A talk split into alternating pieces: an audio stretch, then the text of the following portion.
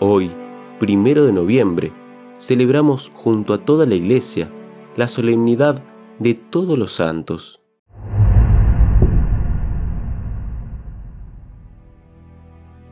El origen de esta solemnidad se remonta al siglo V, cuando en el año 609 el Papa de ese entonces, Bonifacio IV, estableció una celebración para venerar en un solo día a los numerosos mártires de los primeros siglos.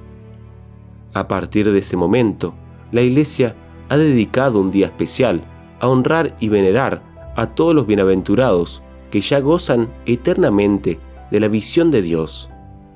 Muchos de ellos han sido canonizados, es decir, presentados por la Iglesia como modelos a seguir e intercesores por nosotros ante nuestro Señor. Luego de una vida ofrendada al servicio de Dios y del prójimo, han obtenido la bienaventuranza eterna del cielo.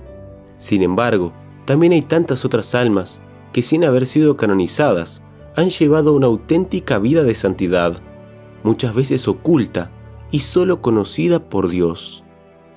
Es por eso que en esta solemnidad la Iglesia quiere conmemorar a todos los que ya han alcanzado la gloria celestial, recordándonos que estamos llamados a la santidad.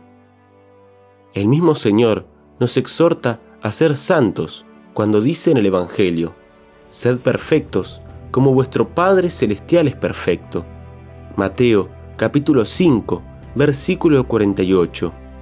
Es posible alcanzar la santidad buscando crecer en el amor a Dios y cumplir su divina voluntad.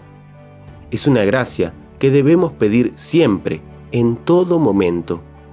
El Papa Emérito Benedicto XVI, explicando esta solemnidad, enseña que los santos, a través de sus diferentes itinerarios de vida, nos indican diversos caminos de santidad, unidos por un único denominador, seguir a Cristo y configurarse con Él, fin último de nuestra historia humana.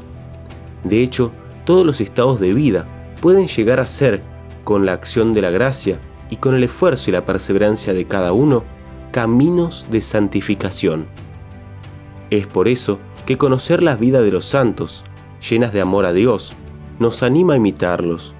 También nos concierta el deseo del cielo después de esta vida terrena. Nunca dejemos de pedirle su intercesión. Por la comunión de los santos que profesamos en el credo, creemos que existe un profundo vínculo de caridad entre todos los hijos de la Iglesia, tanto los que ya están gozando de Dios, los que todavía estamos peregrinando sobre la tierra y los que aún se purifican en el purgatorio.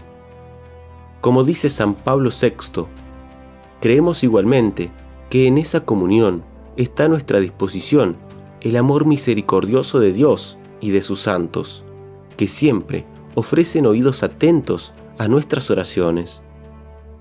Encomendémonos hoy y siempre al cuidado maternal de la Virgen María, Reina de todos los santos, ella nos ayude a llegar a Dios y haga de cada momento de nuestra vida un escalón al cielo. Ave María Purísima, sin pecado concebida. María, Reina de todos los santos, ruega por nosotros. Todos los santos del cielo, rueguen por nosotros.